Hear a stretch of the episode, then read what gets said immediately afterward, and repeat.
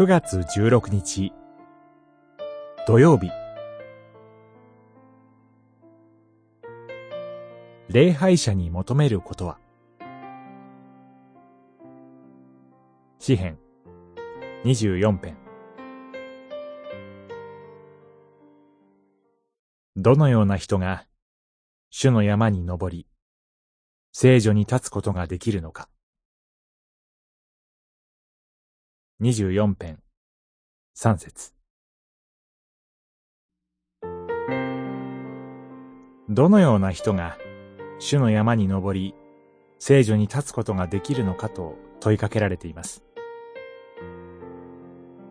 主の山と聖女を契約の箱が置かれているところだとすれば、神の臨在と深く関連があり、それと関係ある主の山に登る人や聖女に立つ人は、礼拝者であることがわかります。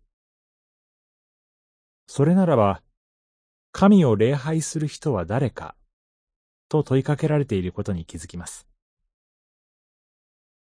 著者はそれについて、それは、潔白な手と清い心を持つ人、虚しいものに魂を奪われることなく、欺く者によって誓うことをしない人だと答えています。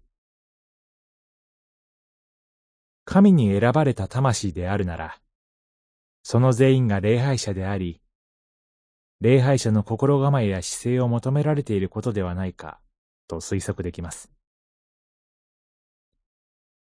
神はそのような人を祝福し、恵みをお与えになると約束してくださいます。信仰の先祖であるダビデは、それを悟ったでしょう。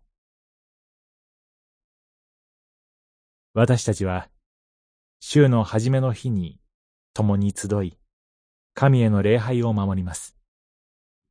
その前の一週間の歩みが、この世との戦いであり、キリスト者としての信仰を清く守る戦いであります。